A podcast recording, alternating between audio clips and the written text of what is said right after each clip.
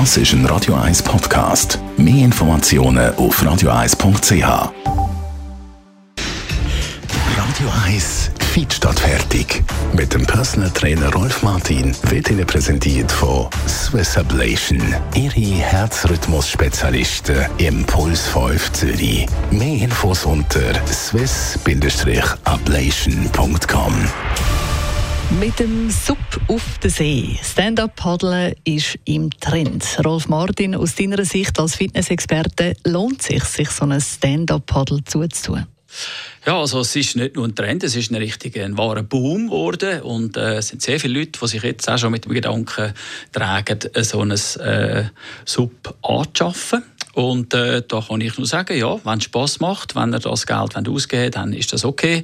Es hat aber auch gewisse Faktoren, die man berücksichtigen sollte. Mhm. Was genau sollte man berücksichtigen aus deiner Sicht? Ja, zum Beispiel die Größe des Geräts. Ich meine, es gibt derige, die sind zusammengelegt, die muss man dann immer aufblasen. Hm, das ist etwas, wo vielleicht nicht allen Leuten so viel Vorarbeit.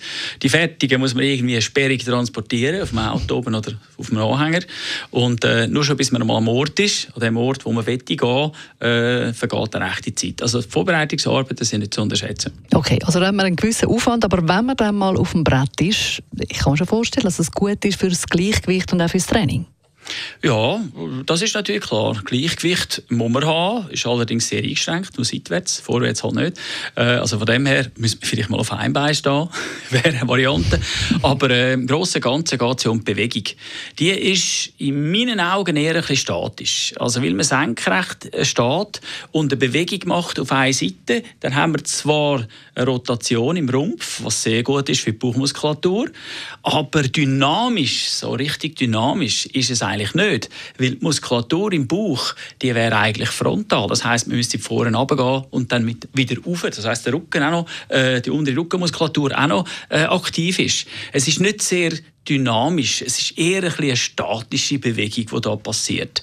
Und äh, was will man sagen? Der Weg vom geringsten Widerstand ist es halt schon, nicht? Und es ist auch nicht ganz ungefährlich, das muss man vielleicht auch noch sagen. Ja, das ist ähm, äh, ganz klar. Äh, wir sind auf dem offenen Wasser und viele Leute sind sich gar nicht gewöhnt, äh, auf dem offenen Wasser ähm, äh, zu funktionieren. Ähm, man muss natürlich ganz klar sehen, das Reingehen, das ist immer der Fall, dass das passiert. Und es gibt Menschen, die können effektiv dann nicht mehr auf das Boot klettern.